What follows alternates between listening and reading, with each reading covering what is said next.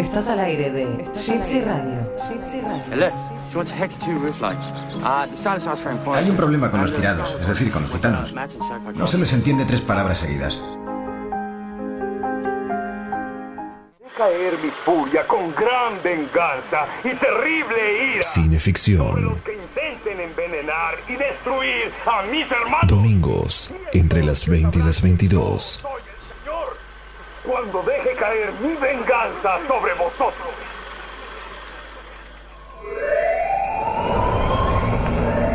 T minus one minute. Ya estamos por largar, Chucho.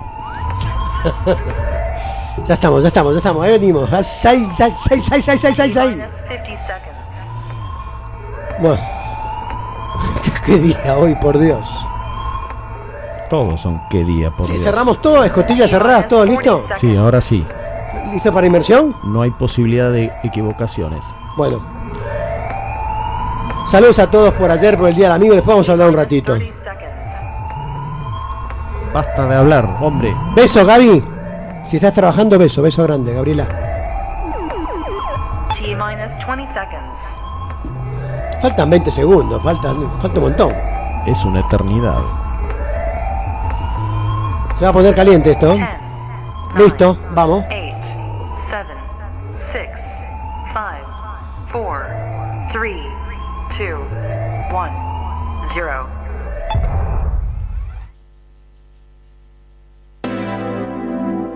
Won't you come to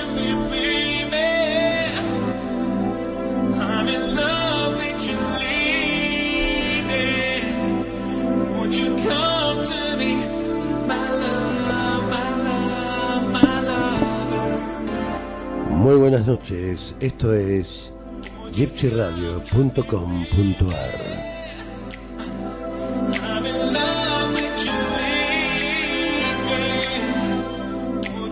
Esto es Cineficción Radio.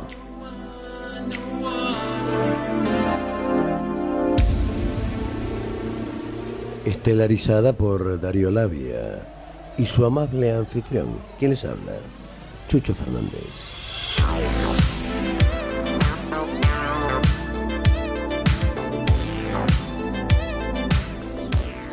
Nos acompañan en la operación técnica el amable Dr. Sekil y su asistente personal, el señor Hyde.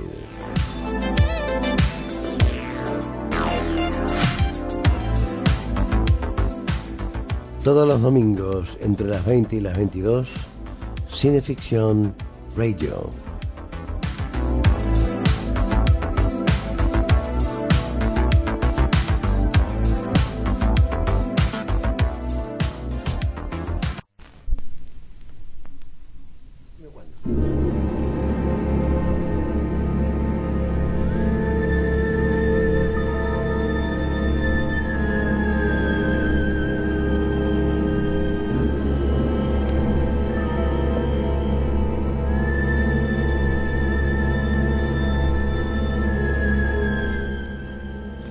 Algo le había despertado.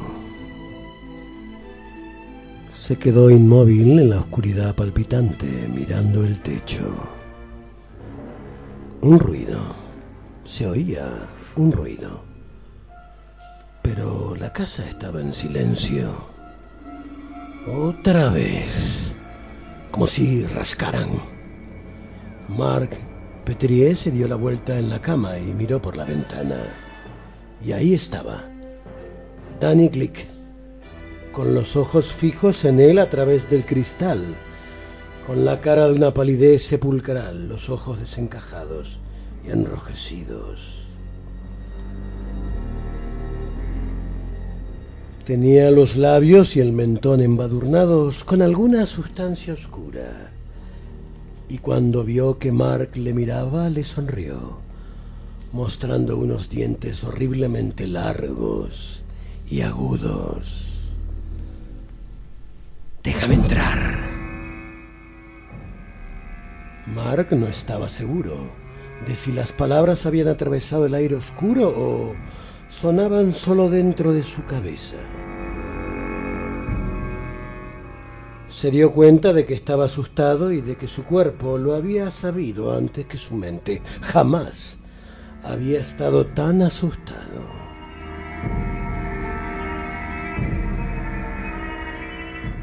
Ni siquiera cuando se cansó nadando al volver de la boya de Popan Beach y creyó que se ahogaría. Su mente, que en cierto modo seguía siendo la de un niño, hizo en pocos segundos un balance de su situación. El peligro que corría era más que peligro de muerte. Déjame entrar, Mark. Quiero jugar contigo. No había nada donde pudiera sostenerse ese ente abominable que estaba del otro lado de la ventana. La habitación de Mark estaba en el piso de arriba y la ventana no tenía alféizar. Sin embargo, de alguna manera se mantenía suspendido en el vacío. O tal vez estaba aferrado a los ladrillos como un insecto nocturno. Mark, por fin he podido venir, por favor. Claro, uno tiene que invitarles a entrar, pensó Mark. Mark lo sabía por sus revistas de monstruos, las que su madre temía que pudieran trastornarlo de alguna manera.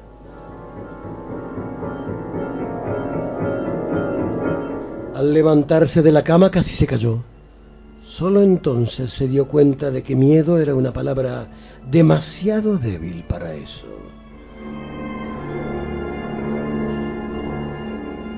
Ni siquiera terror servía para expresar lo que sentía.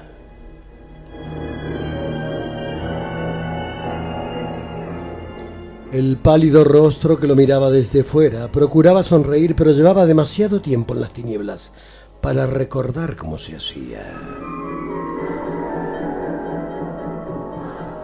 Lo que Mark veía era una mueca crispada, una sangrienta máscara de tragedia.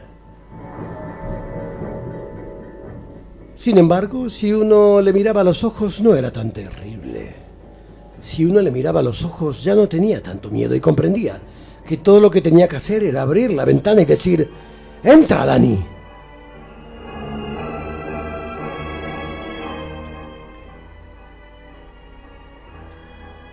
Y que entonces ya no tendría más miedo porque sería lo mismo que Dani que todos ellos, y lo mismo que él sería... ¡No! No, así es como te atrapan. Apartó los ojos y para hacerlo necesitó de toda su fuerza de voluntad. Mark empezó otra vez a caminar hacia la ventana. Era imposible de evitar. No había manera de negar esa voz. A medida que se aproximaba al cristal, el maligno rostro infantil empezó a convulsionarse y a hacer horribles muecas ansiosamente. Las uñas negras de tierra rascaban el cristal de la ventana. Piensa en algo rápido, se ordenó Mark. Danny Click, con la mirada fija en él, emitía un sonido sibilante.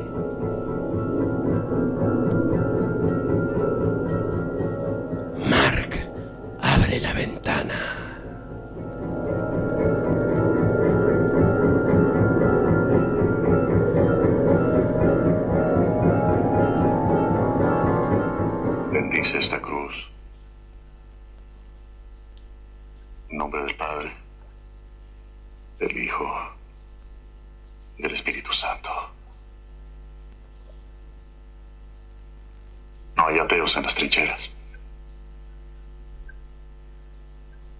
Señor es mi pastor. Nada me faltará. Me ha puesto me ha conducido hacia aguas, aguas tranquilas. Me ha llevado a lugares donde el pasto es verde. Restaura mi alma. Bill. Él me conduce por senderos de justicia para gloria de su nombre. Bill. camine por la sombra de la muerte, no temeré, no temeré, no temeré a ningún mal.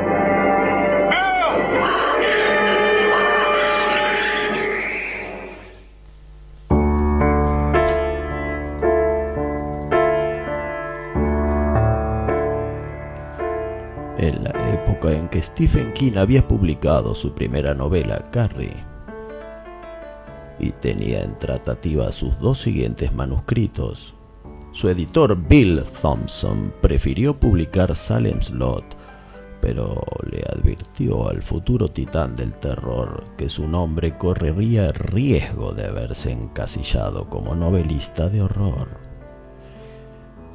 Stephen King pensó en toda la gente que había sido rotulada como escritores de horror. Lovecraft, Clark Ashton Smith, Robert Bloch, Richard Matheson. Y le dijo, Está bien, Bill. Seré un escritor de horror si eso es lo que la gente quiere. Está perfectamente bien.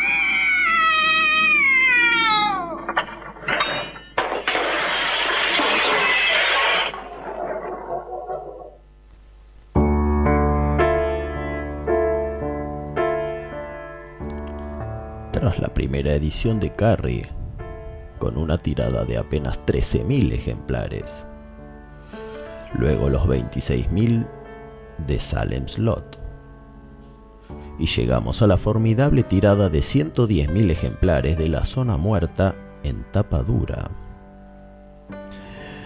Pero lejos de agotarse se eleva a la enésima potencia con una quinta reimpresión de Ojos de Fuego de 275.000 ejemplares y una tercera reimpresión de Cujo de 300.000 ejemplares.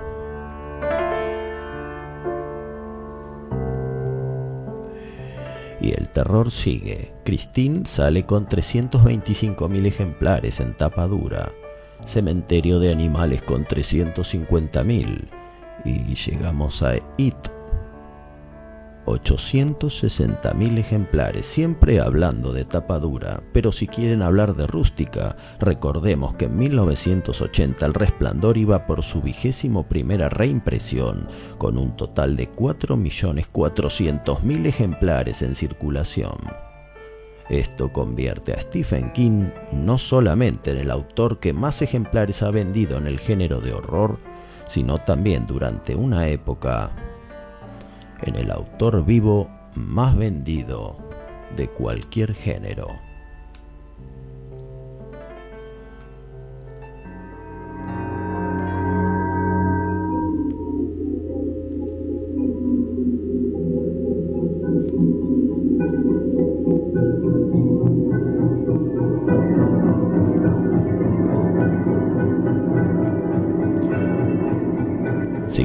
¿Significa esto que Stephen King es un autor mainstream o que el horror puede ser mainstream? Desde el punto de vista de su amplia difusión, sí. El propio autor en el epílogo de Todo Oscuro sin Estrella nos dice, La plata fue un efecto colateral, nunca la meta. Escribir ficción por plata es un juego peligroso.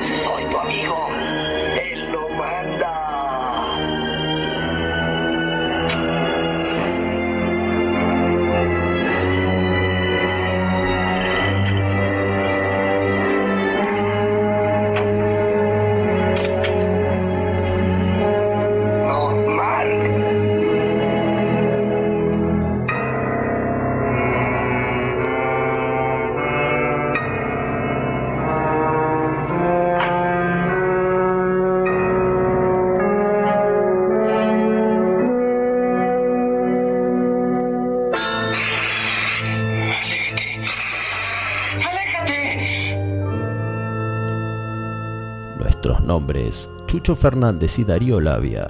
Y durante dos horas abriremos una ventana a Stephen King a través de Cineficción Radio.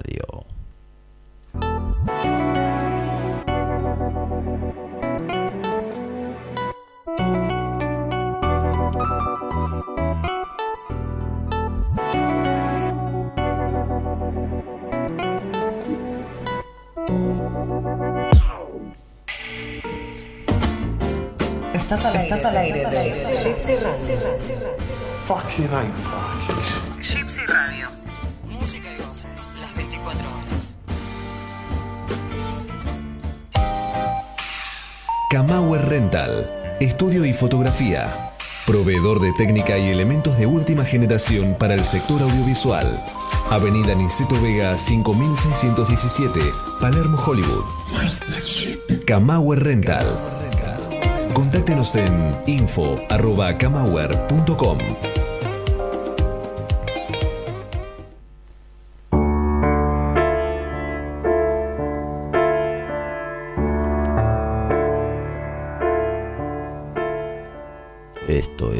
es Cineficción Radio, acto segundo, por gypsyradio.com.ar. Buenas noches, querido camarada Chucho. ¿Cómo le va, maestro? ¿Todo bien? ¿Todo en orden? Sensacional. Salimos como pudimos, pero salimos bien, ¿eh? Yo estoy persuadido de que sí. ¿Está persuadido? Per- Estoy persuadido. Como en Alfonso. Sí, señor. Bueno, hoy tenemos un programa, Rutilante. Esa es la idea. Mm. Pero tenemos algunos saludos para hacer. Sí, yo ya. Bueno, va- vamos a saludar a los amigos. A Anita, que nos ha hecho de comer, como siempre. Vamos a comer gracias a Anita hoy, si no, no sé qué comíamos hoy. Un saludo para Anita. Para Anita. Uno Eh, uno de está los- armando la página del, Ah, muy bien. del, del Amorfi. Eh, ya la vamos a tener. Bueno, hoy vamos a tener, vamos a arrancar con algunos avisos. Eh, ¿lo- ¿Quiere pasar la tanda o quiere que los leamos? Tenemos algo, algunos para leer. Bueno, sí, este es el programa de la revista Cineficción del comandante en jefe que está allá en Houston, Texas, Juan Carlos Moyano, ¿no? que es nuestro, nuestro maestro panadero, como dice usted. que está escuchando atentamente. Bien, vamos a saludar también a Andrea Guerrero, que hace el transporte de técnica de equipos de todo lo que es el sector audiovisual. Ahora sí me voy a acordar. Gracias siempre al querido amigo Federico Winmeyer y a Santiago Dorrego. Muy bien. Lo dije bien, ¿no? Es que acá está mal escrito también. Bueno, muy bien. Gracias TN Tecno entonces. Muchas gracias. Que es, eh, bueno, podemos decirlo ya, ¿no? No, pero le avisamos si están escuchando que tenemos una sorpresita para ellos. Para ellos. ¿Podemos dar las novedades de lo otro de allá arriba, del viejo continente, o no? Eso se lo vamos a guardar porque las va a dar Juan. Para el final, muy bien. Entonces, vamos a saludar a Richard Tatú, el, el querido Richard Wagner, que es quien me marca la piel, un gran amigo al que quiero desde hace años muchísimo. Rich- Richard Tatú está ahí en la Galería Bond Street, en el local 26, en el subsuelo. Subsuelo, sí señor. Correcto. Y ahora tenemos una, una especial con Eduardo Camauer. ¿puede Ahora vamos a, vamos a pasar la entrevista que le hice a- al gran amigo Eduardo Camauer en su, rel- en su rental eh, la hicimos esta semana. Eh, a- hablar con Eduardo es, es- es un poquito más fácil que hablar que con Cristina. Así que lo conseguimos. O llamar a Elvis. O llamar a Elvis. No, no, llamar a Elvis quizás es un poquito más sencillo. Bueno, Vamos con la entrevista de Eduardo. por, por favor. Vamos, Eduardo. Eh, ¿Cómo son mis inicios? Mira, yo de muy chico, a mí siempre me gustó mucho el cine, las películas, era muy cinéfilo, me Ajá. encantaba las historias, las películas, veía mucho la tele, mucho, en ese momento era muy limitado, hasta que apareció el VHS, yo soy bastante veterano, pero me encantaba, entonces, eh, tanta era la pasión que tenía que fantaseaba historias, inventaba historias, pero claro, no tenía cómo plasmarlas. Querías Entonces, producirlas vos. Quería como filmar o grabar esas películas que yo ideaba en mi cabeza porque me apasionaba el cine y la, narrar historias, ¿no? Eh, pero visualmente, no narrativa, digamos, eh, tipo novelas o libros o escribir guiones, ¿no? Me encantaba ya directamente la puesta en escena de, de lograr una película plasmada, o sea, idearla en imágenes, ¿no? Realizar la voz. Exacto, pero pensando en la imagen siempre, ¿no? Eh, y entonces, en cuanto tuve la primera posibilidad de acceder a una cámara, que era ya por el año 1984, fíjate vos, los primeros pasos de, las- de las videocintas, de las videograbadoras, que en su momento, porque el Super 8 era como complicado, costoso, el revelado, un- Sí, sí, sí, sí. todo era un sistema y un proceso complicado. En cuanto apareció la posibilidad de las cámaras VHS medio portátiles, si bien en ese momento no eran tan chiquitas, y era como tenías una cámara colgada con una mochila que grababa, Sí. pero bueno, tuve la posibilidad de hacer un viaje al exterior y conseguir uno de esos equipos en el año 1984, y ahí empecé mis primeras armas, experimentando y grabando con esa cámara. Y me entusiasmé mucho y al poco tiempo entré en la escuela de cine, en la escuela de cine de Avellaneda, en el EDAC, allá en la, Ahí te formás como realizador. Ahí, ahí estuve cuatro años estudiando, claro, pero a la par iba siempre laburando, trabajando, filmando, empecé a filmar lo que podía, lo que estaba a mano. En esa época no era muy común que en el año 86 o 87, ponele, eh, la gente tuviera videocámaras ni se filmara, entonces era bastante bueno porque había bastante demanda, ya sea de, de empresas que quieren hacer algún video, de alguna publicidad de bajo presupuesto, hasta un evento social.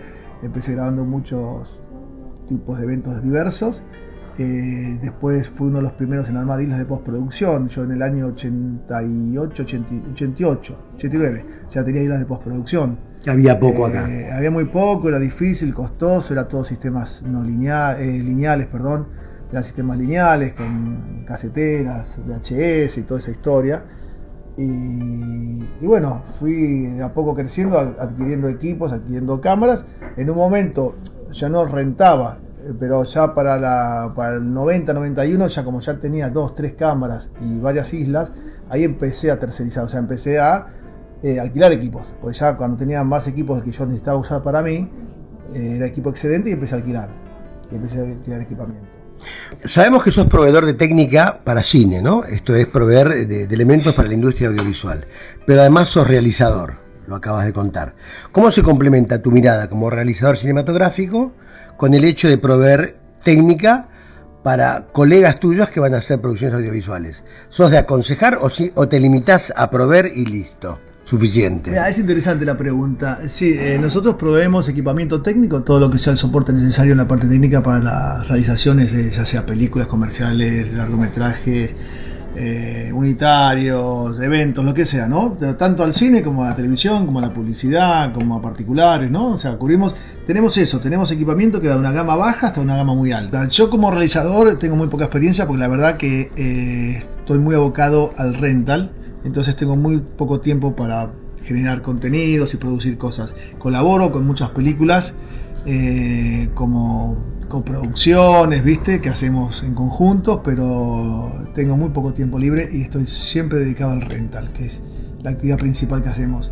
Y es bueno lo que preguntabas porque como tenemos conocimiento y experiencia en muchas áreas, nosotros asesoramos mucho. O sea, una de las grandes virtudes que tenemos acá es que asesoramos al cliente, este, no solamente le damos lo que necesita o lo que pide, sino que le asesoramos qué es lo que le conviene. Eh, tiene un prestigio bien ganado como rental. ¿Vos te ocupás personalmente o hay un equipo que te secunda? ¿Cómo es esto, Eduardo? Contanos. Mira, nosotros por suerte tenemos un prestigio bien dicho, bien ganado, muy bien ganado. Por ser, sobre todo, muy, muy responsables. O sea, a ver, no tenemos ni, todos los equipos eh, de última generación, ni de la mayor cantidad de que, o sea, hay rentas que son más grandes, hay rentas que están, tienen otros equipos que nosotros no tenemos, o sea, es muy difícil tener todo lo que el mercado necesita. pero tratamos de hacer diferencia dentro de lo que tenemos, que tenemos bastante, tratamos de hacer diferencia en la atención y en el servicio. Eh, muchos rentals eh, compiten con nosotros, pero nosotros siempre llevamos ventaja en lo que es la atención al cliente, el servicio. Eh, nosotros damos mucho, mucho hincapié en atender al cliente, darle, o sea, desde el que viene por un corbaterito de 200 mangos, lo atendemos igual que el que se lleva un camión cargado de luces por un mes, ¿entendés? No hacemos diferencia, no discriminamos. Atendemos bien al que viene por una boludez, viene gente a consultar, los atendemos con consultas, con dudas, sin necesidad que vengan a alquilar, o lo asesoramos a veces, eh, digamos, contrariamente a que termine alquilando menos equipo, pero preferimos que se lleve lo que corresponde antes que pague Claro. por algo que no le va a servir. Que a mí la sensación que me da es que cuando viene alguien a pedirte equipos, vos le preguntás para qué lo quiere. Nosotros siempre asesoramos, no es, quiero esto, toma, te lo digo. Claro. ¿Qué- Nosotros decimos, ¿qué No, vas a no es un ¿Cómo despacho de pan, qué? claro. No, ah, porque a veces, a algunos, no todos los clientes, algunos no tienen mucha experiencia, Mm. entonces nosotros le decimos, no, mira, si es para eso te conviene este equipo o aquel otro, sumarle esto, sacarle esto. Claro. Si vas al frío le damos más baterías porque la autonomía es menor. O sea, yo trato de asesorarme siempre, los chicos de acá es un equipo, trabajamos, no somos muchos, entonces trabajamos todo, hacemos un poco de todo, entonces nos cubrimos bastante bien. Y entre todos aprendemos a tratar de justamente consultar al cliente, asesorar al cliente, tratar de ver qué va a usar, cómo lo va a usar, dónde lo va a usar. Y en base a eso siempre acondicionamos el equipo. Entonces la gente sabe que cuando se va de acá se va con prácticamente todo muy armado y que va a tener todo lo que necesita para el rodaje o para la filmación o para la grabación y como que no le va a fallar nada porque se llevó lo que necesita exactamente. No está como liberado al, va, vos me dijiste esto, te pediste tal equipo, listo, es lo que me pediste. No, nosotros tratamos de darle lo que necesite realmente en base a lo que nos cuenta que va a hacer. Entonces tenemos una muy buena atención, un muy buen servicio, tenemos horarios muy amplios, ¿viste? Tratamos muy bien al cliente, eso es una ventaja, porque a ver, cierta cámara, no sé, la cámara pistola 14 la puede tener todo el mundo, ¿entendés? Entonces, ¿por qué van a venir acá? Porque le damos una buena atención, un buen trato y un buen servicio, ¿entendés? Por último, y para ir terminando, em, yo, bueno, eh, te conozco hace años, tengo la suerte de ser tu amigo, y, y sé que ahora estás en 30 una... años. trein- sí, 30 años. Eh, y ahora estamos, eh, o estás, en una etapa en donde te interesa eh, asistir, rescatar es una palabra un, tanto extraña, Sí. pero sí em, tomar una película que está por ahí detenida por falta de recursos técnicos o porque se quedó sin presupuesto y darle una mano y, una mano y sumarte como, como coproductor. ¿En qué consiste eso? Totalmente. ¿Cuál es el plan? El objetivo? nosotros, como yo, eh, de lo que no dispongo de tiempo, trato de sumar, colaborar con estas producciones que a veces eh, se encuentran como detenidas o paradas O demoradas, claro. demoradas por cuestión de presupuesto. Mira, hubo varias, entre el año pasado y este año hicimos un montón de colaboraciones. Hemos hecho una película con Amin Yoma, la película Madre, que vos Mm. conocés. Hemos hecho una película que estamos ahora en rodaje que se llama La Cinta, de Mm. Julieta Carrillo. Hemos trabajado también, bueno, estamos viendo un proyecto de Hugo Cato Quiril, la de Fuerza de Choque. Mm. Hemos colaborado con el gran Nicolás Sonetti, Sí. allá que hemos colaborado en un nuevo proyecto que están haciendo de una serie de cortos para hacer un largometraje en Ajá. conjunto. Eh, y hemos trabajado también en otro Ahí te sumás con la técnica. Con, siempre que tratamos de colaborar con la técnica y el asesoramiento y la técnica. ¿sí? Ajá. Estamos con Pampa Film, estamos también viendo un par de proyectos que están bastante encaminados, eh, dos largos. A veces son clientes nuestros que tienen proyectos y cuando es un proyecto interesante, un largometraje, solemos colaborar y prestar apoyo. Y... Porque la, la parte de una realización de una película, por ejemplo, la- todo lo que es técnica, es un por- en porcentaje, no hablemos de números. ¿Cuál es el porcentaje de gasto que una, un desglose de producción le pide a la técnica? ¿Cuánto es la parte? Mirá, es muy relativo eso porque depende de la necesidad, no, no todos Una película mediana, digamos. Película mediana, digamos, de bajo presupuesto, hay de todo, ¿no? ¿De 100 cuál es el porcentaje? Tenemos colegas, pero si tenemos que tener un porcentaje, calcularles que estás en un porcentaje de estar aproximadamente en un 20-25%. De- en la- de en- técnica total, ¿no? Es lo que pasa, nada más, nada más que de equipo. Nada más que de equipamiento técnico que incluye todo, eh, de iluminación, sonido. Sin personal. cámara, sin personal, totalmente. sí. Claro. Sí, sí, si tenés una película de 7 millones, pensá que es fácil, tenés un millón y medio Claro. de técnica.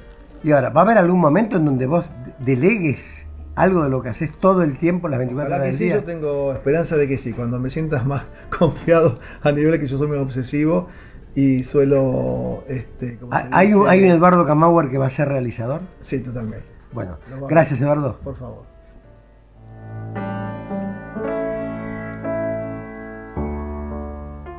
Y también queremos agradecer a Tony Bosikovich, cuya, amigo cor- Tony. cuya cortina el- del programa de hoy corresponde a Pianito Opus 2, que es una de las composiciones que nos mandó.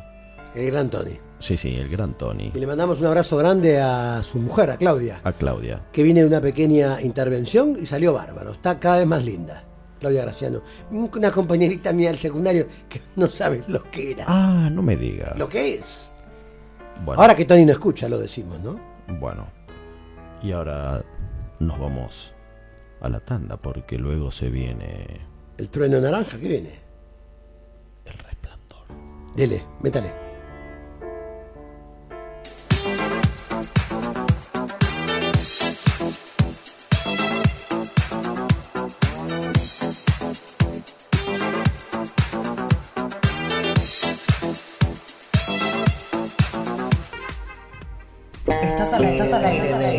London. London? Yes, London. You know, fish, chips, cup of tea, bad food, worse weather, Mary fucking Poppins, London.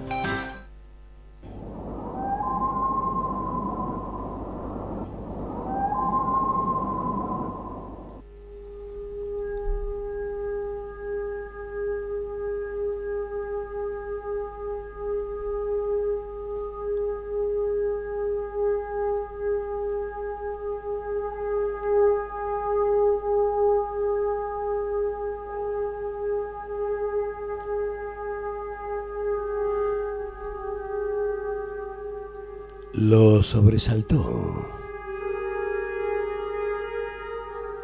El sonido de la voz familiar. Y asomó la cabeza por la ventana apoyando las manos en el alféizar. Parecía como si con el sonido de la voz de Tony la noche entera hubiera cobrado una vida silenciosa y secreta. Que susurraba incluso cuando el viento volvía a, a callarse y las hojas se quedaban inmóviles. Le pareció que veía una sombra más oscura de pie en la parada del autobús, en la siguiente cuadra. Pero era difícil determinar si era algo real o una ilusión óptica. Una nueva ráfaga de viento le hizo cerrar los ojos. Y luego la sombra que había en la parada del autobús desapareció. Si es que en realidad había estado allí. Se quedó junto a la ventana durante un rato, pero no vio nada. Finalmente volvió a meterse en la cama y se cubrió con las mantas. Se quedó mirando cómo las sombras que arrojaba sobre el cielo raso esa luz lejana se convertían en una jungla sinuosa, llena de plantas carnívoras, que no querían otra cosa que enredarse en torno a él estrujarlo hasta quitarle la vida y arrastrarlo hacia abajo, hacia un abismo oscuro, donde destellaba en rojo una sola palabra siniestra. Redrum.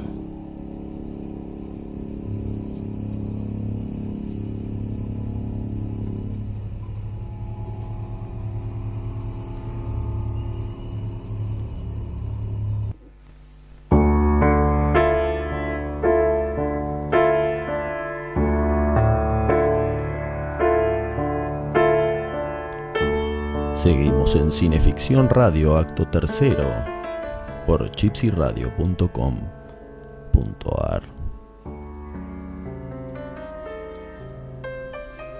Dice Stephen King en Danza Macabra, nadie, nadie está exactamente seguro de lo que opina sobre un tema en concreto hasta que ha plasmado su idea sobre el papel. De igual modo, tenemos muy poca comprensión de lo que hemos pensado mientras no presentemos esa opinión o esa idea ante otros interlocutores. Estos conceptos cobran interesante relevancia en el Hotel Overlook, donde cosas poco concretas se meten en la cabeza de un personaje y al no poder expresarlas y tampoco transferirlas al papel, provocará un desastre sin precedentes. Todo comenzará con nuestro amigo Jack Nicholson, que busca empleo por toda la temporada. Físicamente no es una labor muy ardua. Lo único que sí se vuelve un poco difícil aquí durante el invierno es la tremenda sensación de soledad. Pues sucede que es exactamente lo que estoy buscando. Estoy eh, diseñando un nuevo proyecto y cinco meses es justamente lo que quiero. Viaja al hotel y cruzan una apartada zona boscosa surcada por neblina y, quién sabe, algo más. ¿Qué es la caravana Donner, eh?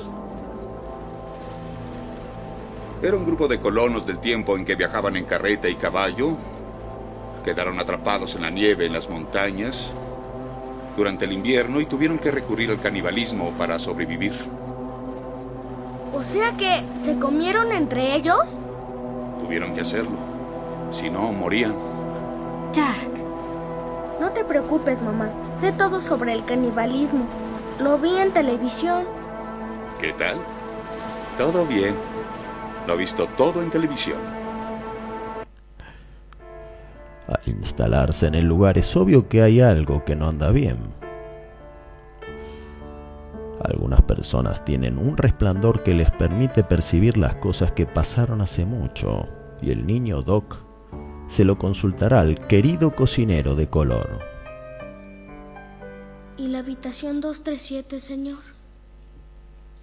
La habitación 237. Le da miedo a la habitación 237, ¿verdad?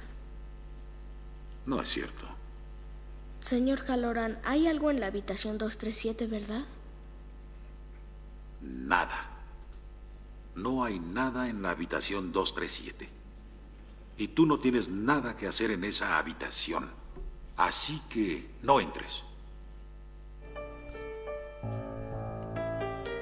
Con el fin de matar el ocio, Jack escribe una novela para lo cual debe abstraerse de todo. Sin embargo, esto puede acelerar su proceso de desnaturalización. Wendy, déjame explicarte algo, ¿sí? Cada vez que vienes aquí y me interrumpes, rompes mi concentración. Estás distrayéndome y siempre me toma tiempo volver al punto en el que estaba. ¿Entiendes? Sí. Bueno, entonces haremos una regla. Cuando yo esté aquí y escuches que estoy tecleando, o aunque no me escuches teclear, o lo que puta madre me escuches hacer aquí mientras esté aquí, eso significa que estoy trabajando y significa no puedes entrar. ¿Crees que puedas entenderlo? Hasta el pobre Doc comienza a desconocer a su progenitor. Pa. Nunca nos lastimarías, ¿verdad?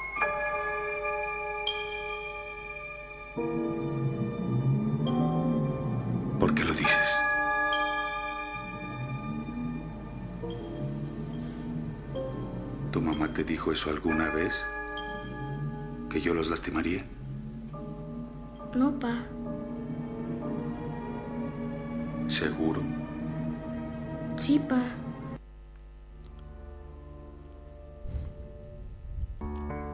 Una tarde el niño aparece con el cuello lacerado y si la madre no fue, tuvo que haber sido el padre.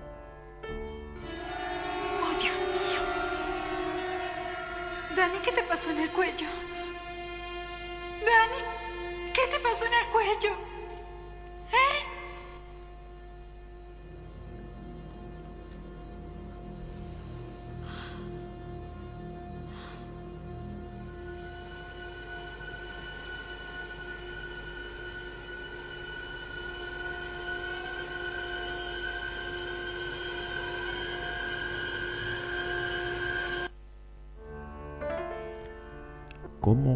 Puede concluir esta historia? ¡Ey, puerquitos! ¡Ey, puerquitos! Déjenme pasar.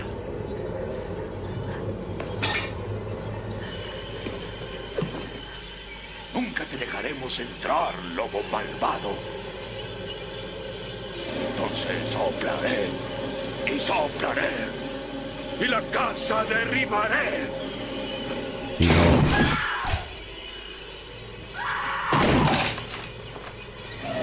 sino con el resurgitar de una furia ajena pero que encarnada amenaza la seguridad de madre e hijo. ¿Cuál es el límite? Cuando la ira y el hacha se confabulan para talar todo lo que se le ponga al paso.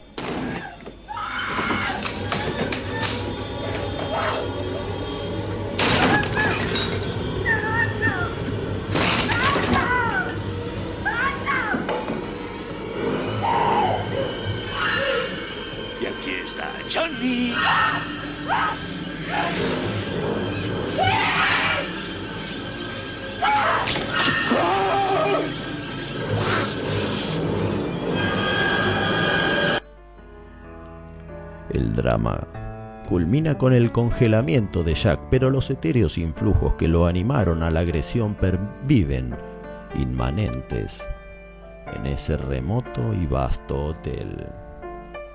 Hay muchos misterios que emanan del resplandor y a medida que más nos aislamos, más expuestos estamos a la agresión de un peso muerto en el pecho y una mano, nuestra mano, que nos aprieta la garganta. La soledad, la alienación y las ideas raras sobre la vida y la muerte nos provocan un desprecio supino y nos impulsan a tratar mal a los que nos rodean.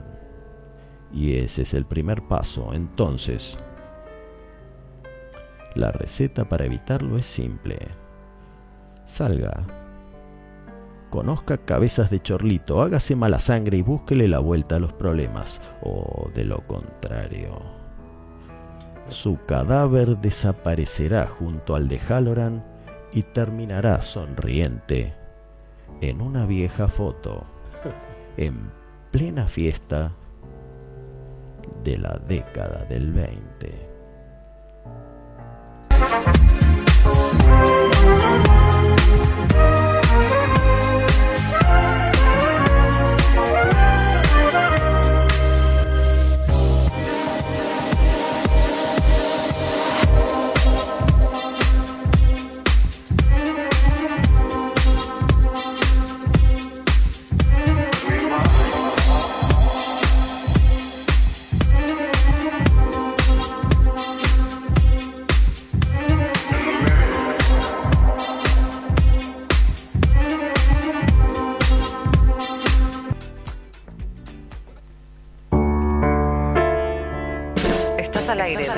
De, Gypsy Radio.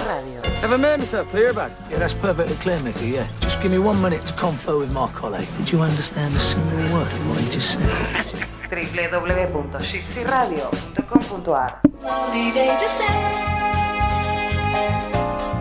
through the darkened sky. En la industria audiovisual argentina, Pablo Sala. Música original y diseño de sonido para todo tipo de films.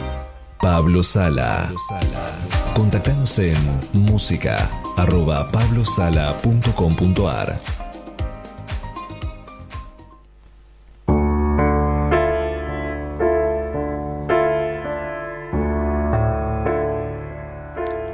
Estamos en Cineficción Radio, acto cuarto, por gypsyradio.com.ar. Dígame. ¿Cómo anda, camarada? Usted no me mira, me apunta. Así es, con la... ¿Con la mirada?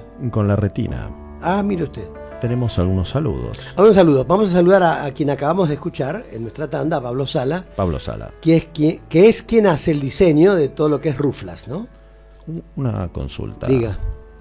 La gente está ansiosa. Mm. Está, ya le están sudando las palmas de las manos. Ajá.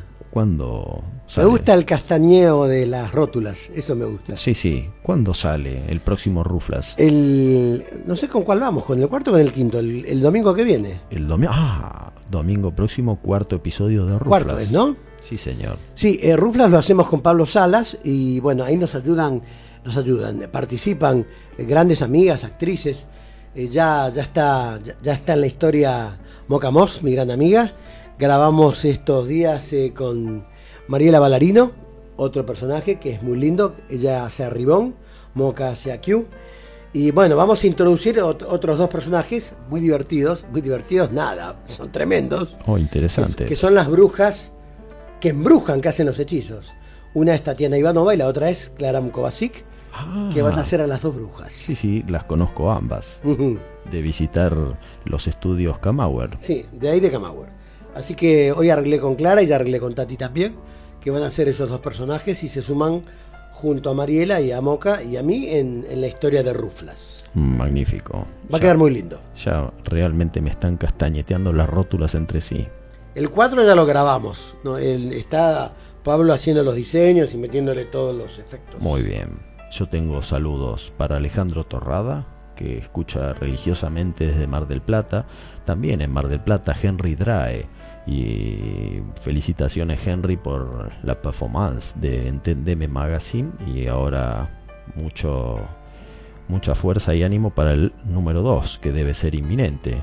Le mando también un saludo a Soledad Colina, que también religiosamente comparte nuestras publicaciones, y también a Soledad Suárez, que en todos los frentes, en Twitter, en Instagram, en las redes sociales, propala la palabra. Por último, a Martín Núñez en Chile, que hace unas horas me confirmó que Cineficción, la revista, se agotó en Valparaíso y se agotó en Santiago.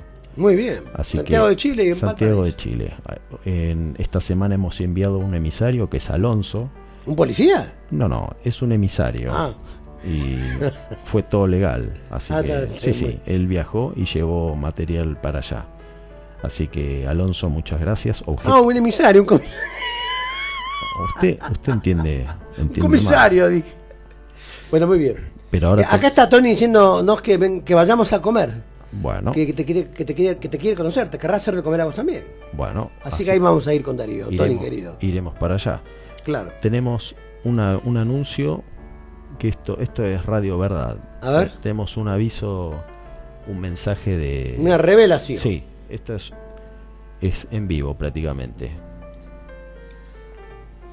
La primicia. Buenas noches, eh, queridos Darío Labia y Chucho Fernández. Buenas noches, Diego. oyentes de Cineficción Radio. Aquí les habla eh, Diego Puglisi, ilustrador de Cineficción y curador del Chifladoseo, el primer y único museo sobre los tres chiflados en toda Iberoamérica.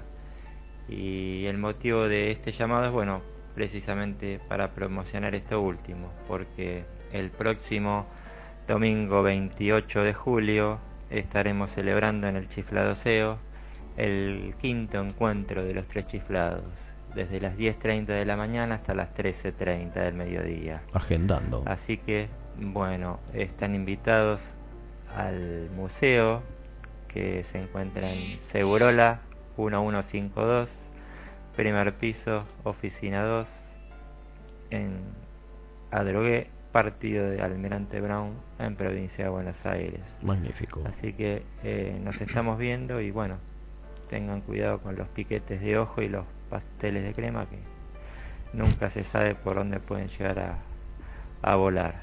Sí, sí, sí, Un abrazo, un beso y chao, nos vemos. Un abrazo grande, Diego. Abrazo, Diego querido. Tenemos, Chucho, ¿estás afirmado a tu butaca? ¿Qué pasó? Dígame. Tenemos un anuncio fibrilante. ¿Rutilante? Lo va- ¿Revelador? Sí, señor. Una Lo- primicia. Lo va a hacer el comandante. Uf, ¿desde Houston, Texas? Sí, señor. Adelante. Eh, les traigo una noticia muy importante, una noticia bomba y que nos llena de orgullo. Eh, les quería contar esta primicia. De- desde el 26 de octubre al 14 de diciembre, en el Centro Cultural Oquendo, estamos hablando de la ciudad de San Sebastián, en tierras españolas, y dentro de la programación de la trigésima semana del cine fantástico y terror de San Sebastián, el, el pre- el prestigioso certamen cinéfilo que todos conocemos, se va a llevar adelante la exposición Nachi, una autobiografía en imágenes. La exposición está organizada por Flashback Producciones, con Antonio Busquets a la cabeza y coordinada por Vicky Rodríguez. Eh, dicha exposición es sin duda el más extenso y completo reconocimiento que se haya hecho jamás a la vida eh, y a la per- per- personal y profesional de Paul Naschi, Jacinto Molina, para algunos distraídos. Eh, se contó para la exposición con la confianza de, de la familia del homenajeado, que se dio su archivo personal, donde se va a ver material nunca expuesto anteriormente. Eh, por primera vez habrá contenido procedente de sus archivos, de archivos de artistas y profesionales que trabajaron con él a lo largo de, todos estos años eh, en el departamento de vestuario, maquillaje, efectos especiales. Impresionante. En la muestra se podrá ver desde sus primeros trabajos como excelente ilustrador de tapas de discos, además de su exitosa carrera en la alterofilia, hasta sus últimas apariciones en la gran pantalla. Eh, se van a ver piezas auténticas y originales eh, utilizadas en rodajes de títulos tan míticos como Inquisición, El Mariscal del Infierno, La Noche de Walpurgis, eh, Doctor Jekyll y el Hombre Lobo, El Retorno del Hombre Lobo. Repetimos, todo material nunca antes visto al público. También habrá memorabilia, material gráfico, manuscritos originales de guiones no rodados. Se podrá ver su, su gran colección de premios, su extensa cartelera. Habrá una lista interminable de colaboradores también en la muestra. No me diga. Eh, por ejemplo, la del fotógrafo Pedro Usabiaga, el premiado historietista Javier Trujillo, la obra del conocido ilustrador Gerardo Moreno, creador de la tienda oficial de Paul Naschi. Y también se podrá ver material realizado exclusivamente para esta muestra, como el del artista Fernando Mircala, el excelente diseñador y cartelista Héctor García, los dibujantes José Miguel Serrano Cárdenas, Arturo Molero, Juan Carlos Contreras, eh, Elena Yáñez y Celia Yáñez, integrantes de Viñeta 6. A nivel internacional, y lo que nos llena de orgullo, contará con la participación de Cineficción y de nuestros ilustradores. No me diga. Maravilloso. Pablo Canadé, Miguel Ángel Collado, Diego Puglisi, Elmo Rocco, Gabriela Rodas, Diego Fiorucci y Esteban Tolf colaborarán con dicha muestra, con su arte. A lo que también tenemos que añadir nombres Merecido, ¿eh? implicados en el género fantástico como Antonio Garcinuño, José María Gil, Darío Labia, Manuel Lendines, Domingo Liscano, y nuestro colaborador en España, José Paparelli. Maestro. Realmente para nosotros es una satisfacción enorme estar en semejante evento, semejante exposición y que nuestros artistas, nuestros grandes ilustradores de revistas cineficción puedan formar parte de Naschi, una autobiografía en imágenes. Desde acá un fuerte abrazo a Antonio Busquet y Vicky Rodríguez señor. de Flashback Producciones. Sí, señor.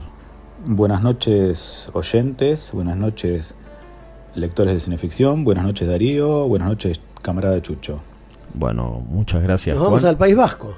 Eh, una cosa de locos. Qué bárbaro. ¿Usted qué opina? Yo estoy maravillado. Yo me comería un sándwich de jamón crudo ahora, ahora, ahora mismo para festejar. Mire que hay más novedades fibrilantes, pero hoy, pero no para ahora.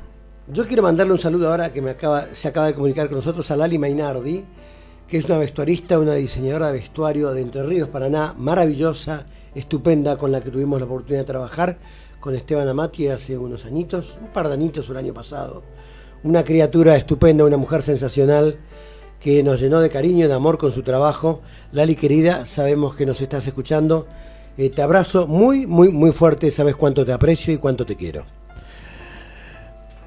Chucho, querido, me da mucho placer en Avance. este momento poder presentarles a todos a José María Marcos, un guerrero, un maestro de gladiadores, un titán de la palabra, escritor, editor junto a su hermano Carlos de la editorial Muerde Muertos y además uno de nuestros más formidables e inmensurables colaboradores.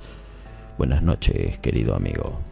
Buenas noches Darío Labia, buenas noches Chucho Fernández, un gusto conversar con ustedes, buenas noches a toda la audiencia en este especial dedicado al maestro Stephen King. José, sos especialista en terror y eso significa que estás bien consubstanciado tanto con los bestsellers de la materia, así como también con los nombres, con los ignotos y con los maestros olvidados e invisibles. ¿Qué opinión te merece Stephen King como autor de literatura de terror, como literato? ¿Riñen ejemplares vendidos con calidad literaria? Sin duda, Stephen King es el mayor exponente del moderno relato de horror. Y además es el autor que está escribiendo la gran novela contemporánea de Occidente, el que está describiendo como pocos las pesadillas del sueño americano. Respondiendo puntualmente a tu pregunta, Darío, no veo motivos para invalidar una obra porque genere ventas o no. Y en esto, vos y Chucho estarán de acuerdo. Hay infinidad de ejemplos que desmienten este prejuicio.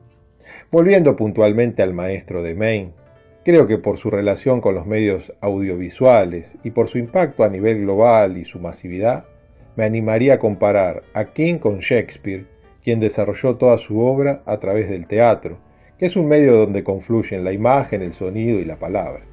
Esto puede sonar exagerado hoy para algunos, pero con el paso del tiempo se podrá ver con mayor claridad.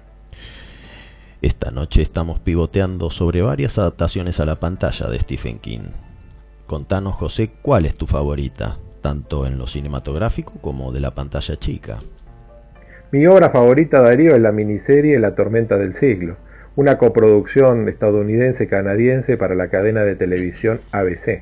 La dirigió Baxley en 1999. A esta obra, La escribió como un guion original de cuatro horas. No es una adaptación de ninguna de sus novelas o cuentos, y me parece que está entre los puntos más altos de su producción. Aquí podemos ver cómo King maneja con maestría el suspenso y el terror, y cómo a partir de elementos clásicos, con gran conocimiento de la tradición, nos presenta una nueva historia donde un misterioso personaje, el francés André Linouche, llega a una isla y mantiene a la población en vilo desde una celda. Linouche es un anagrama de legión y de a poco se va revelando su verdadero rostro al tiempo que va creciendo su contrincante, el agente Mike Anderson. Para quienes nos gusta el género de terror, es un placer descubrir las citas que hace King, por ejemplo, de obras de Shirley Jackson y Peter Blatty, entre otros.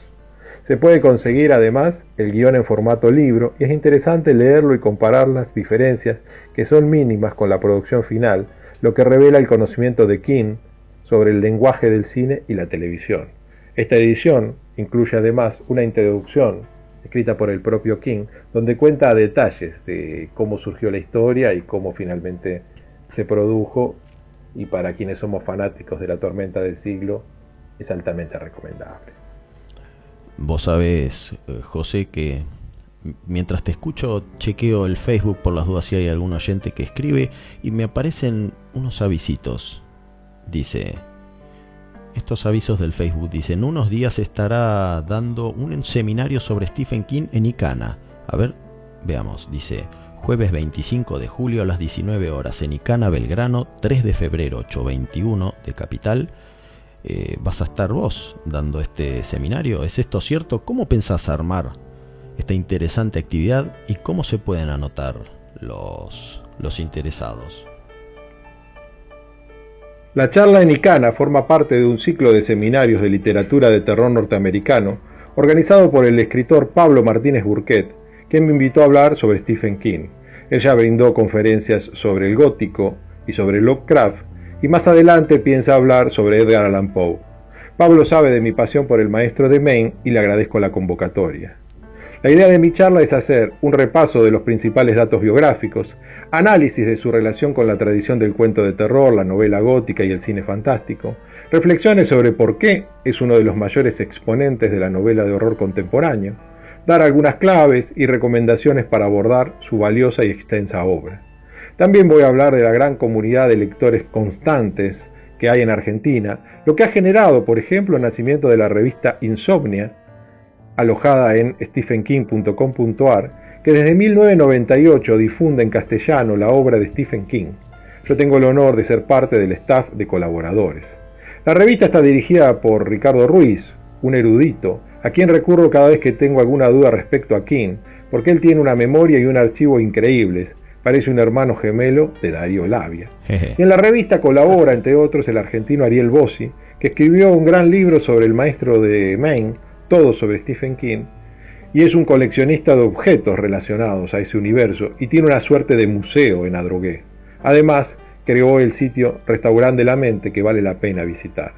La charla tiene entrada gratuita, pero se necesita inscripción previa por cuestiones de capacidad y aquellos interesados en participar pueden encontrar el link para inscribirse en mi blog, josemariamarcosblogspot.com.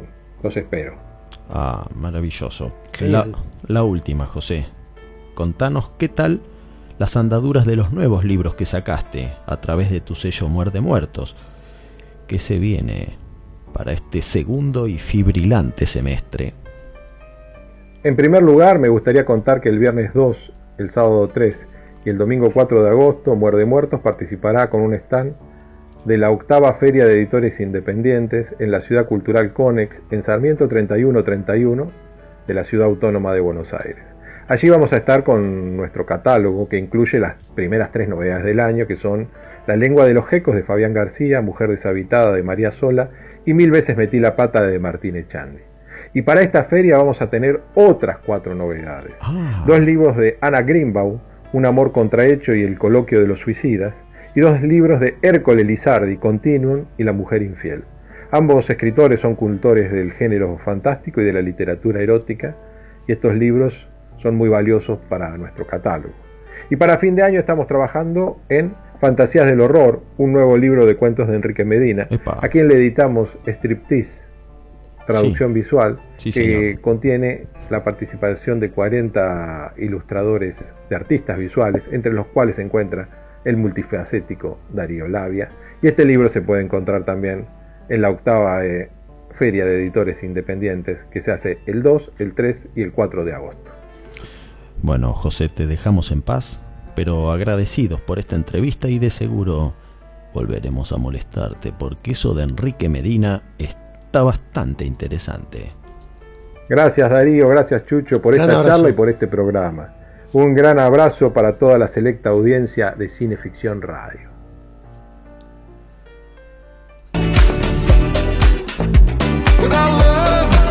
No la tenía en la del striptease. ¿Va a ser un striptease usted? Eso luego le comento, Caramba, no camarada. deja de sorprender.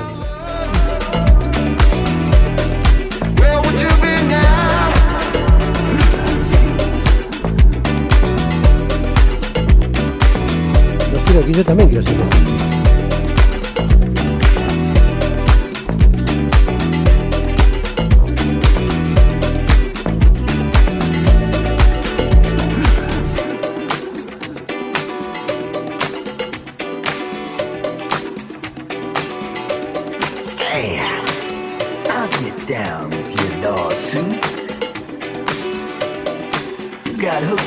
white stuff back in the 70s.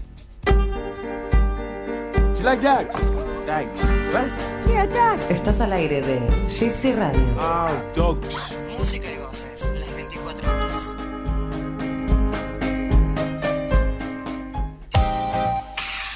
Camauer Rental, estudio y fotografía. Proveedor de técnica y elementos de última generación para el sector audiovisual.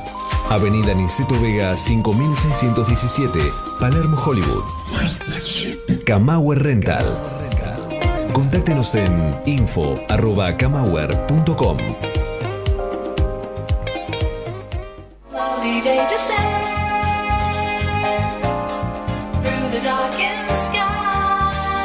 En la industria audiovisual argentina, Pablo Sala. Música original y diseño de sonido para todo tipo de films. Pablo Sala. Contactanos en música arroba pablosala.com.ar.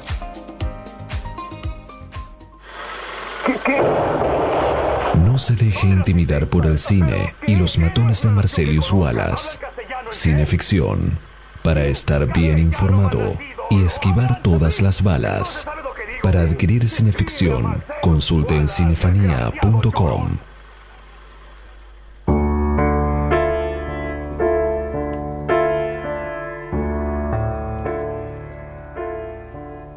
Estás escuchando Cineficción Radio. Acto quinto por gypsyradio.com.ar. ¿Tenés unos saludos por ahí para hacer, Chucho? Sí, sí, vamos a. Yo estoy con un hambre. Anita, hay que saludar a Anita, que nos hace de comer todos los domingos. ¿Eh? Ah, sí, sí, Anita, por Anita. supuesto. No quiero dar el teléfono celular porque el teléfono celular cuesta anotarlo. Vamos a armar, eh, está armando su página de Facebook. Eh, Anita va a hacer, eh, hace servicio de catering Sí. y nos da de comer. Eh, todas las noches nosotros comemos gracias a ella. Si no, nos iríamos por la calle con hambre. ¿Con hambre en el estómago o en el alma? En el alma y en el estómago, ambas dos. Gracias, Anita. Muy rico lo doy. Un manjar. Tengo en mi mano el nuevo libro de Matías Horta. Caramba, usted a mí no me mandó nada. Ya, ya le va a mandar.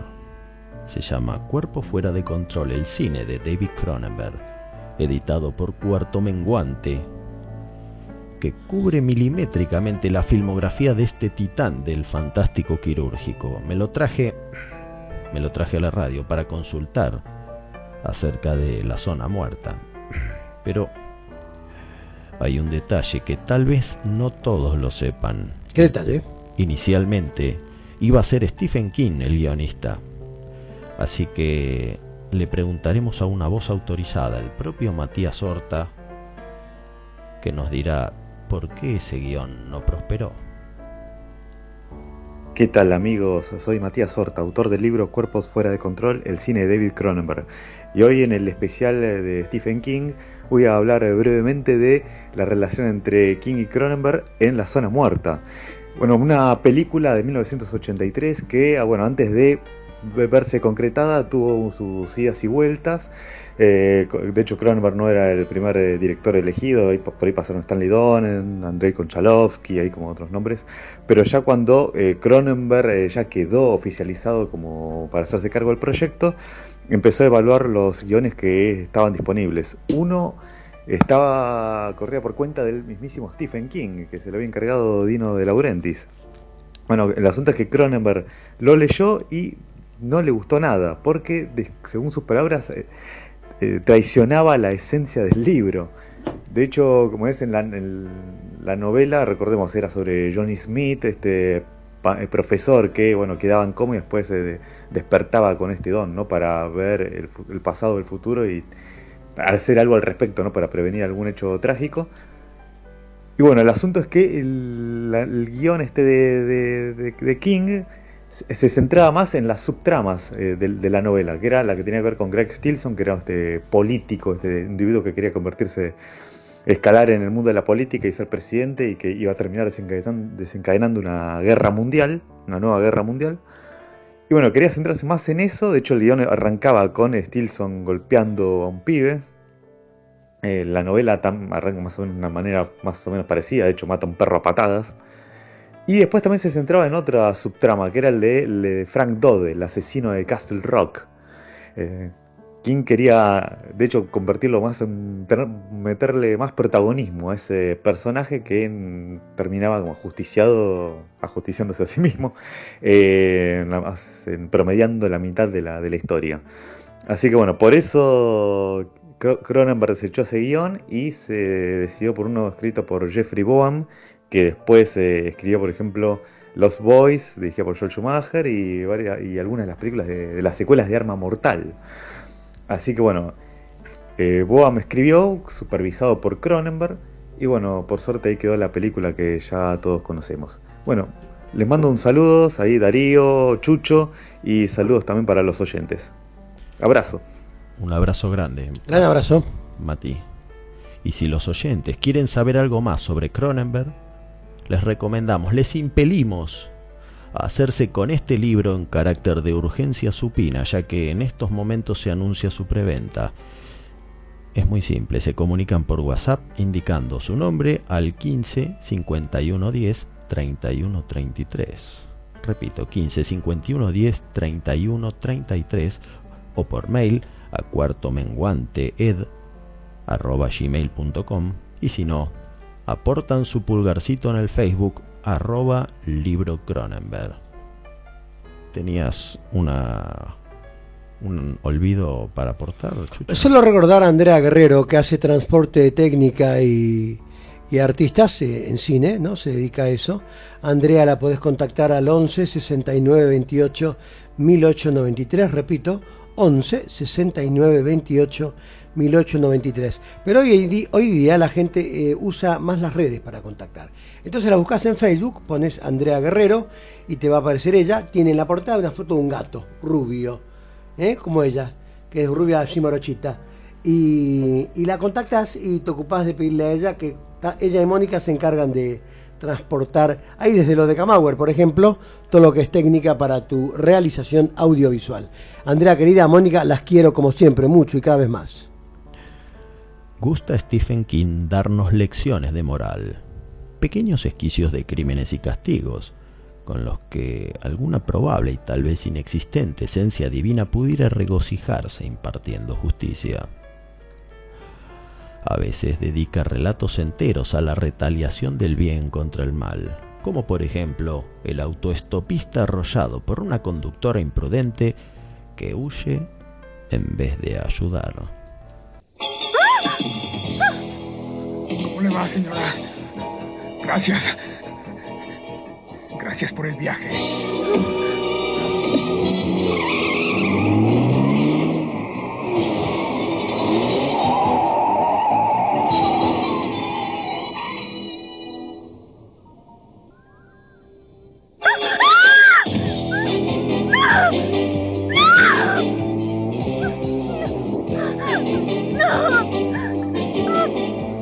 Gracias por el viaje, señora. Gracias por el viaje, señora. Gracias por el viaje.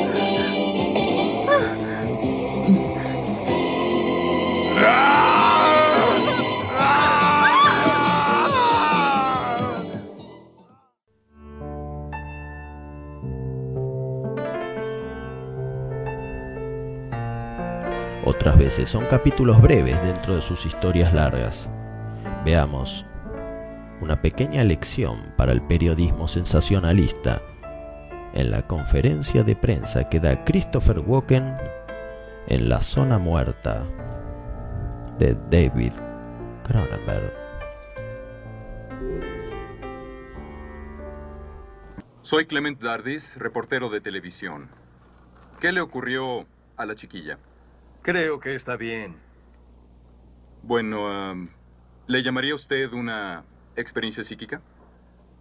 No, no lo creo. ¿Ha tenido experiencias así antes? No. Podría ser una demostración. ¿Una qué? Una demostración. algunas predicciones. ah, ¿Cree que Greg Stilson derrotará al senador Proctor? ¿Quién? Greg Stilson. Ah, gracias, señor. Eso es todo. ¿Por qué no deja Oye, un hablar a los demás? Un momento. ¿Qué opina usted de la elección? Ni siquiera sé a quién se refiere. Bueno, entonces, ¿no sabía nada sobre la enfermera? Fue diferente. Yo únicamente... Bueno... Solo toqué su mano. Ah, muy bien, muy bien. Tome mi mano. Sí, tome mi mano, John. Dígame, ¿acaso arde mi casa? ¿Quieres continuar? ¿Desea saber cosas? ¿Qué quiere saber? ¿Acaso conocer el futuro? ¿Saber si va a morir? ¿Es eso? Usted morirá, yo moriré. Usted desea saber si morirá mañana. ¿No es así? Desea saber por qué se suicidó su hermana. Bueno. ¿Lo que? Ya basta. No importa. No importa. Claro que sí importa. Ya basta. ¡Usted lo quiso! ¡Suélteme! No hablaré sobre ello, maldito fenómeno. Pero en otras ocasiones, el autor construye complejas bajadas de línea contra la ignorancia, la intolerancia y hasta el poco aprecio hacia la vida que tienen los compadritos. Veamos esta lección que ocurre en un supermercado suburbano rodeado por la niebla.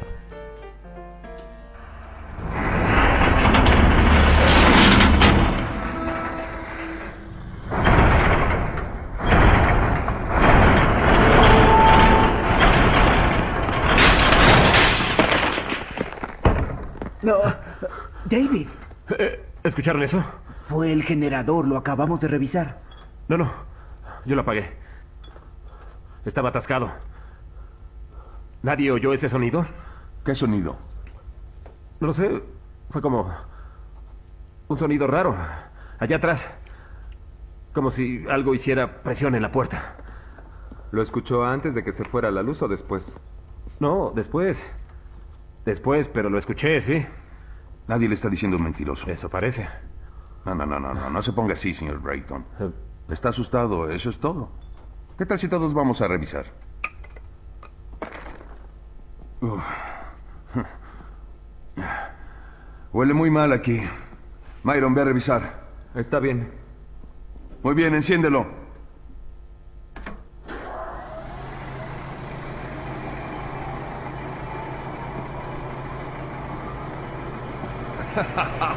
¡Ay, suficiente!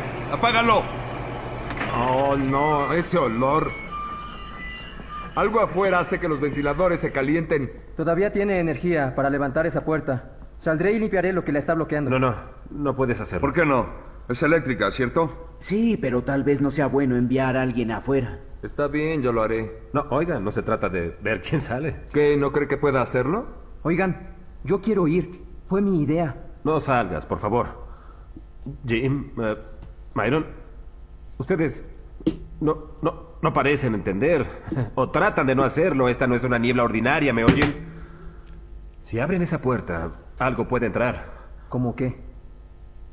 Lo que haya hecho ese ruido que escuché, ¿acaso están retrasados?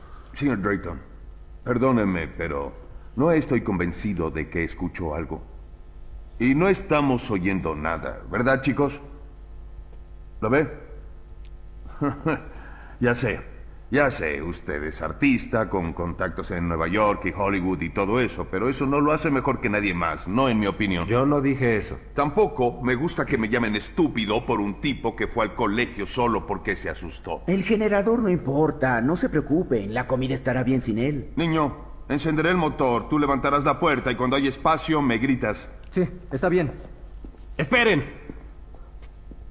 ¿Van arriesgar la vida de este chico por un generador que no vale la pena? ¿Quieres cerrar la maldita boca? No. Escuche, escuche, señor Drayton, le diré algo.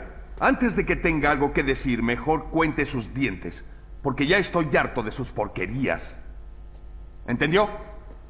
Vamos, Myron. ¡Está loco! lo que quiera. Encendamos esta porquería. ¿Impugno su sentido de masculinidad? No, perdieron el sentido común. Hay que ¿Qué les sucede? En el almacén estaban asustados, confundidos, y, si pueden resolver el problema, será mejor que lo resuelvan. ¿Listo, niño? Listo. Norm, ¿qué te pasa? No lo hagas. Es un error.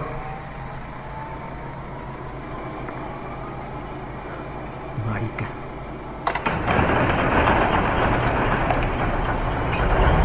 ¡Alto! Al otro lado se distinguía un andén cuadrado de hormigón, cuyos bordes limitaba una franja amarilla.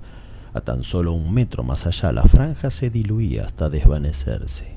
La niebla era increíblemente espesa.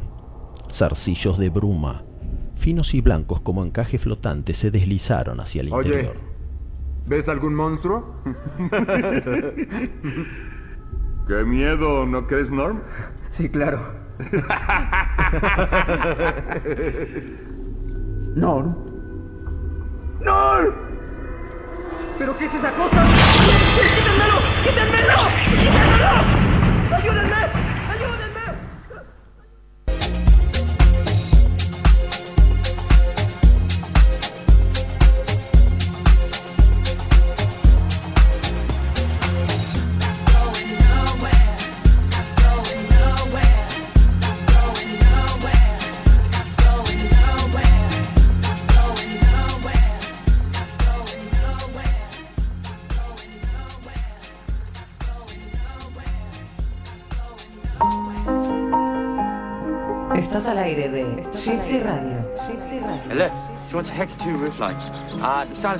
Hay un problema con los tirados, es decir, con los gitanos.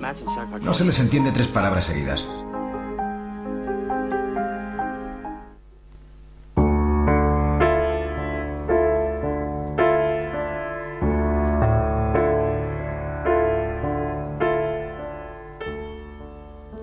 Esto es Cineficción Radio, último acto por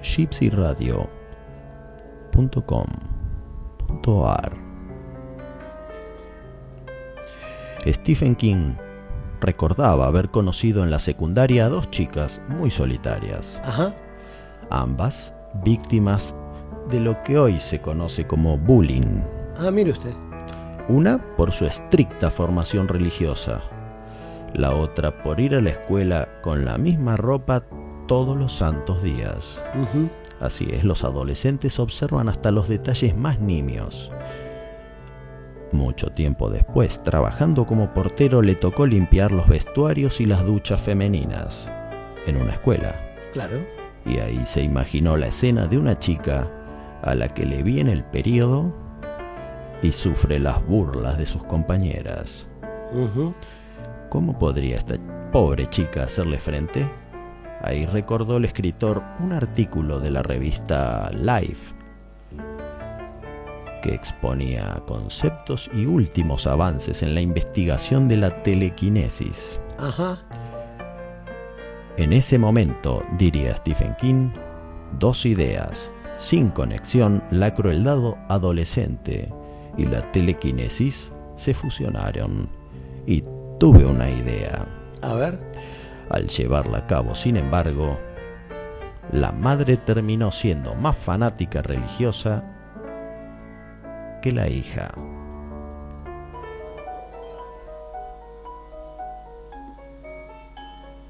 Ya eres una mujer. ¿Por qué no me lo dijiste, mamá?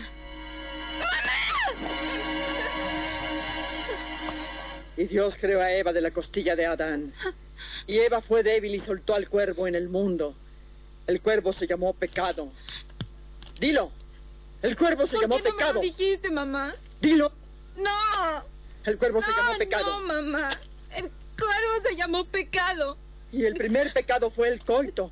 El primer pecado fue el coito. Yo no pequé, mamá. Dilo. No pequé, mamá. El primer pecado fue el coito. El primer pecado fue el coito. El primer pecado fue el coito.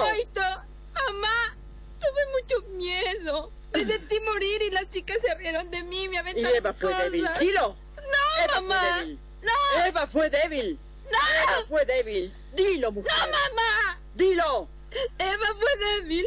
Eva fue débil. Y el Señor la castigó con su anatema. Y el anatema fue la sangre. Debiste decírmelo, mamá. Debiste decírmelo. ¿Qué pasa? Cuando las cosas se desbordan entre madre e hija, atención a las oyentas. Oh, Señor, ayuda a esta pecadora a ver el pecado que la agobia. Demuéstrale que si no hubiera pecado el anatema de la sangre no, la habría ensuciado. Debió ser la tentación del anticristo, debió ser presa, debió tener pensamientos curiosos y no. Que no sabes que yo puedo verlo en tu interior, que puedo ver tus pecados como los ve Dios. Suéltame, mamá. Me ¡Recemos! Rezaremos, mujer. Pediremos perdón por el pecado de la lujuria. El Señor muera con el anatema, el anatema de la sangre. Le dio una segunda carta. Pariría a los hijos con dolor y Eva parió a Caín con su sudor y su sangre. Y llevaremos las cicatrices de su pecado. Así, de su pecado. ¡Déjame salir! Mamá, déjame salir. Por favor, déjame salir.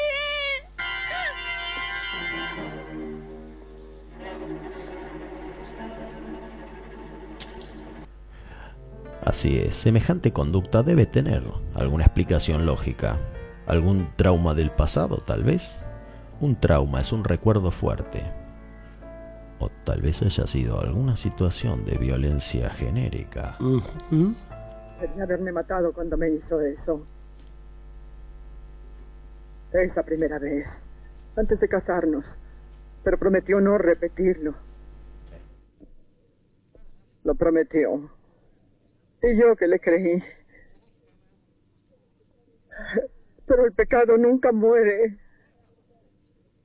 El pecado nunca muere. Al principio fue muy bien. Vivíamos sin pecar. Dormíamos en la misma cama, pero sin tocarnos. Y entonces, esa noche, Lo miré viéndome de esa manera desde arriba. Nos pusimos de rodillas para pedir fuerzas. Le olía mucho alcohol el aliento. Me tomó. Me tomó. Con la peste de esa sucia cantina y alcohol en el aliento. Ay, me tomó. Y me gustó. Ay, las manos sucias por encima, por todo el cuerpo. Debía haberte devuelto a Dios cuando naciste. Pero fui débil y sentimental.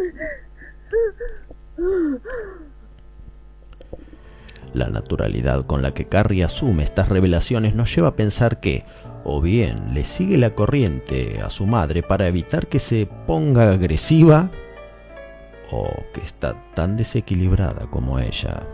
Por las dudas, yo no recomendaría para nada rezar juntas. Ahora el demonio ha regresado. Rezaremos. Sí. Sí. Rezaremos. Rezaremos. Rezaremos por última vez. Rezaremos.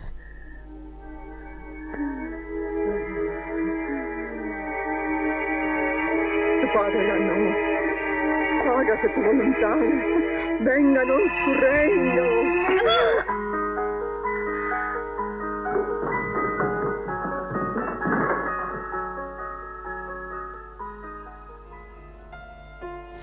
Sin embargo, el clímax de la película ocurre lejos de esa casa, en el club donde se lleva a cabo la fiesta de graduación entre adultos que comparten un rito con los adolescentes, pero unos adolescentes bromistas querrán dar la nota y provocarán lo que hoy es historia grande del cine.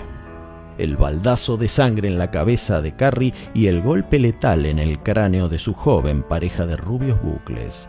Pero veamos cómo lo describe el autor aquello que ocurrió en ese confuso incidente.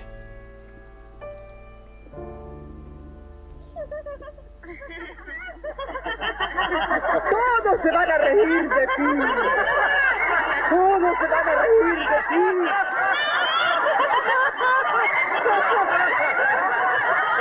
Todos se van a reír. Lo siento,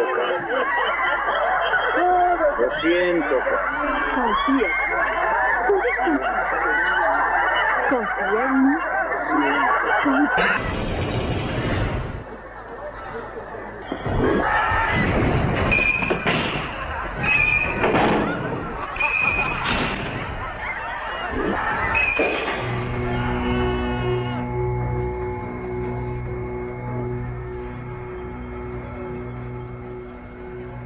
Todas las puertas del vestíbulo se cerraron de un golpe.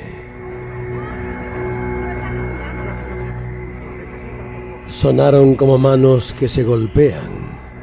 Alguien en el fondo dio un grito y eso desencadenó la fuga precipitada. Todo el mundo corrió desordenadamente hacia las puertas. Cuando miré un momento antes de que llegaran los primeros y comenzaran a empujar, vi a mirar hacia adentro con el rostro manchado, como un indio pintado para la guerra. Estaba sonriendo.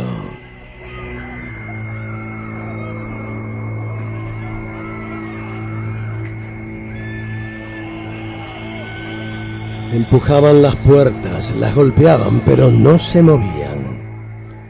Al amontonarse y presionar alcancé a ver que los primeros que habían llegado eran aplastados contra ellas, y jadeaban y gruñían, pero no se abrían. Y esas puertas jamás habían estado cerradas, la ley lo prohibía. Todos chillaban y se escurrían como ganado. El profesor Stevens abofeteó a un par de chicas y dio un puñetazo en un ojo a Vic Mooney.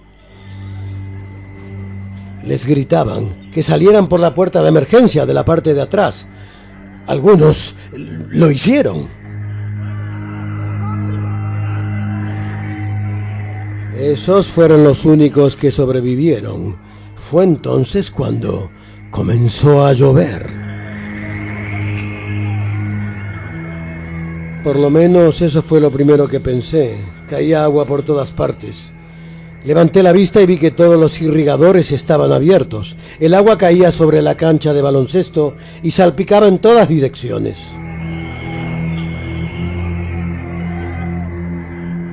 Josie Breck gritaba a los muchachos de su orquesta que apagaran los amplificadores eléctricos, claro, y los micrófonos.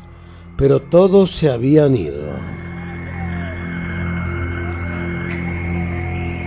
Para llegar a la salida de emergencia había que atravesar un corto corredor a la izquierda del escenario. Allí también había irrigadores, pero no estaban funcionando y las puertas estaban abiertas. Alcanzaba a ver algunas personas que salían corriendo, pero la mayoría de los asistentes permanecían de pie en pequeños grupos, mirándose y parpadeando. Algunos observaban la huella de sangre que había quedado en el lugar en que Carrie se había caído. El agua empezaba a borrarla. Cogí el brazo de Tina y comencé a empujarla hacia la salida.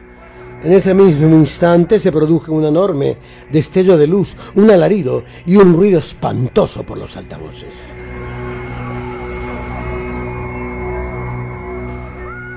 Me volví y vi a Josie Breck aferrado al pie de uno de los micrófonos. No podía soltarlo. Parecía que se le iban a saltar los ojos. Tenía el pelo erizado y daba la impresión de que estaba bailando. Sus pies resbalaban por el agua y comenzaba a salir humo de su camisa. Se desplomó sobre uno de los amplificadores y cayó al agua.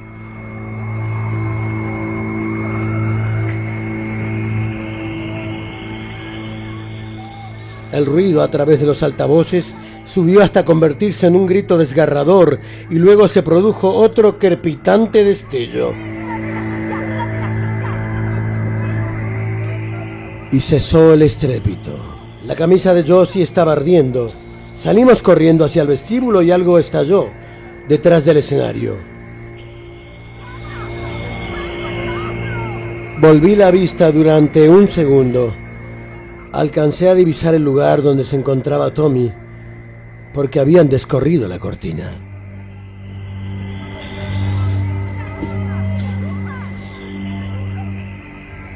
Todos esos gruesos cables ondulaban en el aire sacudiéndose y retorciéndose como serpientes que salían del canasto de un fakir.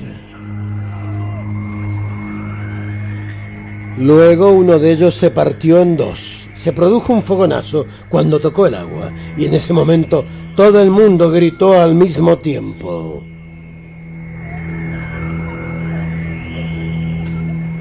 No recuerdo con claridad nada de lo que ocurrió después de que esos cables de alto voltaje cayeran sobre el piso, cubierto de agua.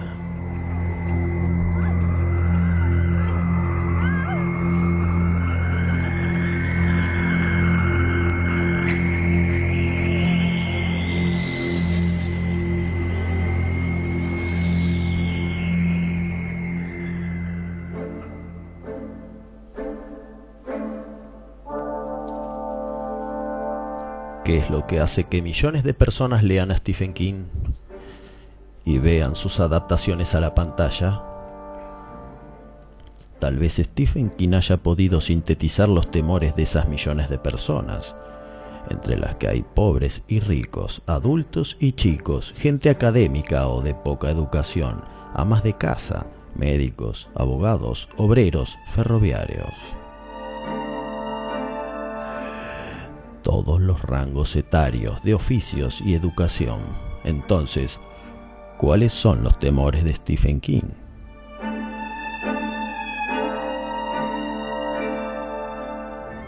Repasamos algunas de las obras mencionadas en este programa. En la zona muerta, el más amenazador es el político maquiavélico Stilson, mucho más que el protagonista que posee poderes de precognición. Si bien Carrie es terrible cuando se enoja, más crueles son sus compañeros de secundaria y ni hablar su propia madre.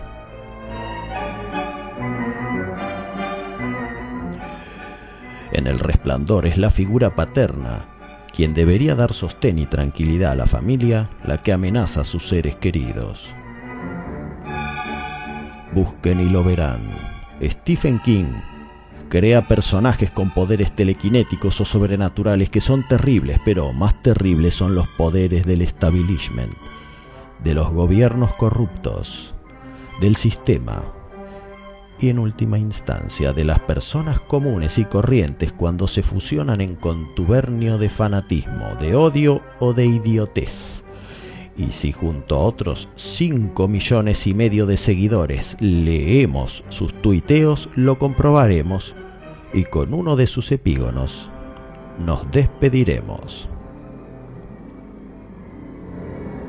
Donald Trump es un cálculo renal en el cuerpo político y ya pasará.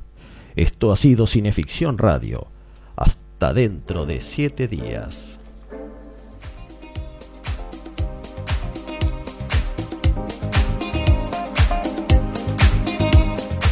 Damas y caballeros, gracias por volar con nosotros. Esto fue Cineficción Radio.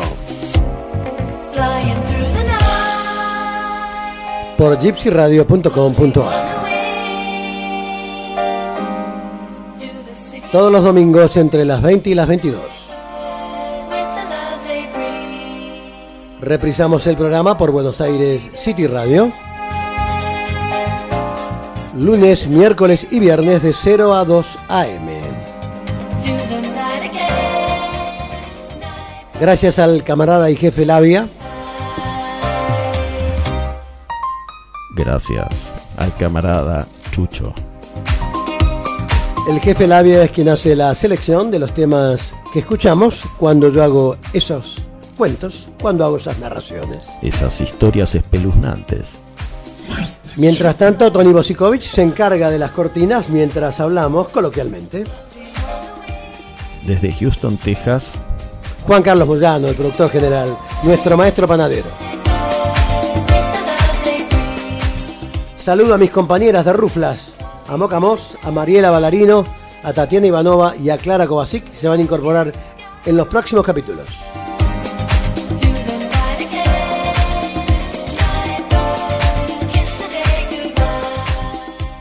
Gracias Eduardo, la nota estuvo muy buena. Gracias Pablo Sala, gracias Anita. Nos vamos a comer la Anita. Damas y caballeros, esto fue todo. Nos volveremos a encontrar el domingo próximo. Hasta la próxima, camarada. Dentro de siete días. Esto fue Cineficción, Radio.